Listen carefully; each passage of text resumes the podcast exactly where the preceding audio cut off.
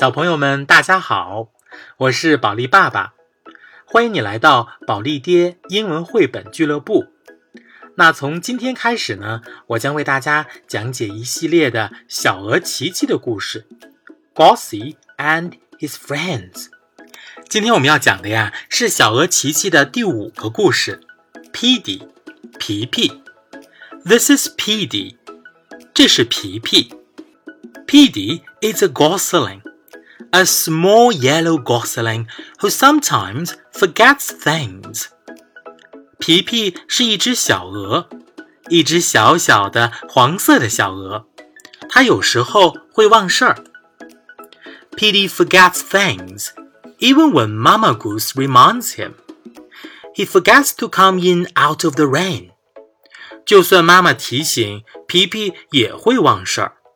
他忘记下雨时要回家。he forgets to eat all his food.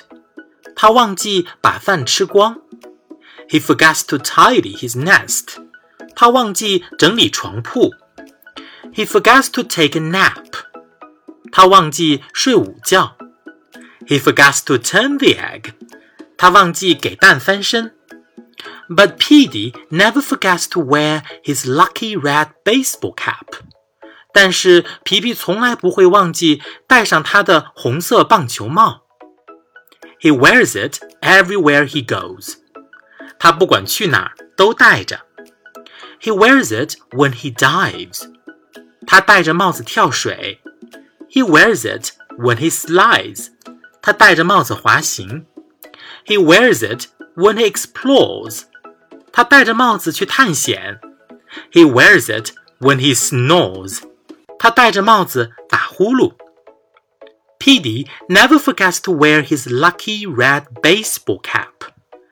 皮皮从来不会忘记戴上他的红色棒球帽。Everywhere he goes，不管去哪都戴着。Then one day, Peedie put his lucky red baseball cap in a secret place, but he forgot where he put it. 有一天，皮皮把他的红色棒球帽藏在了一个秘密的地方，可他忘记藏在哪儿了。He looked in the pond，他在池塘里找。He looked in the apples，他在苹果堆里找。He looked under the flower pot，他在花盆底下找。He looked in the tall grass，他在高高的草丛里找。But Peedie could not remember where he had put it. it。